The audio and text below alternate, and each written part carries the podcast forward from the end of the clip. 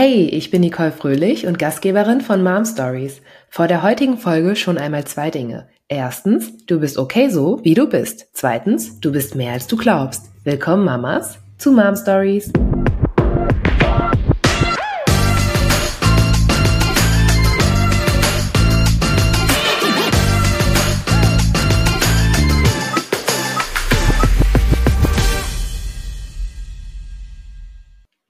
Okay, ich möchte zu Beginn etwas offenbaren.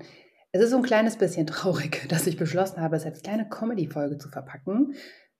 In Wahrheit kann ich damit nur so besser umgehen, wenn ich das bittersüß Lustige in der Situation sehe. Ich gebe zu, ich bin einsam. Ich bin hin und wieder manchmal mehr und manchmal weniger einsam. Ich bin einsam, seit ich Mutter bin und ich war genau dreimal abends aus in zweieinhalb Jahren.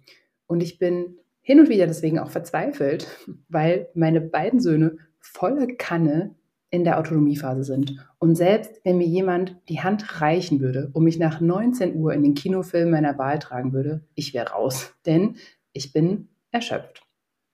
Also, da kamen in unserem Fall auf einem Schlag zwei Kinder in unser Leben und ich muss lachen, weil es so absurd verrückt ist, dass ich mich ernsthaft frage, ernsthaft, wie andere Menschen das schaffen. Also meine beiden Kinder sind jetzt zweieinhalb und in der sogenannten Autonomiephase. Das heißt, sie werden langsam autonom, selbstständig, sie lernen, dass sie ein eigenständiger Mensch sind mit eigenen Bedürfnissen und dass wir, die grausamen Eltern, die Macht über diese Bedürfnisse haben, beziehungsweise über ihren Alltag. Und alle, die diese Phase durchleben als Eltern oder sie durchlebt haben, wissen, dass ein, wirklich nur ein falscher Blick, ein falsches Wort, das Glück, das ihr erschaffen habt oder geglaubt habt, erschaffen zu haben, zum Einstürzen bringen lassen kann. Ich, by the way, darf gerade nicht summen. Frag mich nicht warum. Es ist diese Phase, in der wir sind, von der du immer gehofft hast, endlich in ihr zu sein weil dann die Babyjahre vorbei sind. Das ewige Herumtragen, das ständige Wickeln, Stillen, Flasche geben, Brei kochen, kein Brei kochen, irgendwelche Entwicklungsschübe, in denen sie einfach schreien und kein Mensch weiß warum, Babytrage, Babykotze, stündliches, nächtliches Aufstehen, you name it.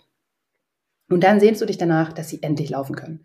Dann sehnst du dich danach, dass sie endlich sicher laufen können. Und dann sehnst du dich danach, dass diese kleinen Wesen endlich sprechen, damit du mit ihnen wirklich kommunizieren kannst weil dann alles leichter wird, denkst du. Und ich sage jetzt nicht, dass du diese und jene Phase unbedingt genießen sollst, weil sie so schnell vorbeigeht. Ich hasse diesen Spruch. Und dann plötzlich fragst du dich, was zur Hölle habe ich mir dabei gedacht? Denn seit sie sprechen, sind sie kleine Monster. Sie diskutieren und sie diskutieren über völlig absurde Dinge. Warum sie zum Beispiel ihre Zahnbürste nicht in die Toilette werfen sollen oder warum sie nicht die Stühle anmalen sollen oder warum sie nicht barfuß bei minus 15 Grad für die Tür sollen. Und dann liest und hörst du überall diese Ratschläge bezüglich dieser Phase. Begleiten, die Bedürfnisse der Kinder in Worte übersetzen und so einen Wutanfall vermeiden oder abdämpfen auf der anderen Seite sind diese Wuteinfälle natürlich unglaublich wichtig für die Entwicklung unserer Kinder. Wir müssen also da durch. Und dann gibt es wieder diese Hunderten von Tipps, wie man das am besten macht, ohne in seinen eigenen schrecklichen Kindheitstraumata getriggert zu werden oder noch besser, den Trigger vorab zu erkennen und rechtzeitig und jederzeit voll reflektiert, geduldig und in der besten ausgeschlafenen Version deiner selbst damit umzugehen. Ganz ehrlich, für mich stellt sich jeden Tag die Frage, helfe ich gerade wirklich meinen Kindern damit oder zerstöre ich sie und ebne ihnen den Weg in unglückliche Beziehungen, schreckliche Jobs und zum Therapeuten. Denn diese Phase ist so hardcore. Hast du auch das Gefühl, egal was du machst, du machst es falsch. Oder wenn du das Gefühl hast, etwas richtig gemacht zu haben, kommt es wie ein Boomerang zu dir zurück. Oder du freust dich über extrem traurig kleine Dinge. Lach. Also, ich zum Beispiel habe mein Kind heute Morgen im Schlafanzugoberteil in die Kita gehen lassen, weil er unbedingt wollte. Und ich fühlte mich wie eine super entspannte, moderne Mutter, die das voll okay findet. Ist doch egal. Außerdem ist es super kalt. Also warum nicht drei Lagen? Und ich habe mich einfach darüber gefreut, dass er glücklich in die Gruppe gewatschelt ist. Ja, mit seinen drei Lagen Kleidung, weil es musste noch etwas über den Schlafanzug. Und ich habe ihn einfach autonom sein lassen. Ich bin fein damit. Ich habe der Erzieherin gesagt, wenn er so rot anläuft, soll sie mal eine Schicht ausziehen, denn da drin ist gefühlt 30 Grad. Und da komme ich schon zu der Essenz dieser Folge. Kann die Autonomiephase uns das nicht lehren, Das Glück in kleinen Momenten zu sehen und sich darüber ernsthaft zu freuen, ganz ehrlich, hätte mir jemand vor drei Jahren gesagt, mein Tag ist gerettet, wenn mein Kind im Pyjama in die Kita geht und ich somit einen Wutanfall des Grauens aus dem Weg gegangen bin. Ich bin so ausgeglichen deswegen. Ich habe direkt diese Folge angesprochen, weil ich dachte, das ist ein Thema, das möchte ich mit euch teilen. Wir kommen hier sowieso nicht heil raus. Ich meine, man kann noch so entspannt und durchdacht durch diese Entwicklungsphase gehen und am Ende sitzen wir doch alle heulend abends im Schlafzimmer. Oder etwa nicht.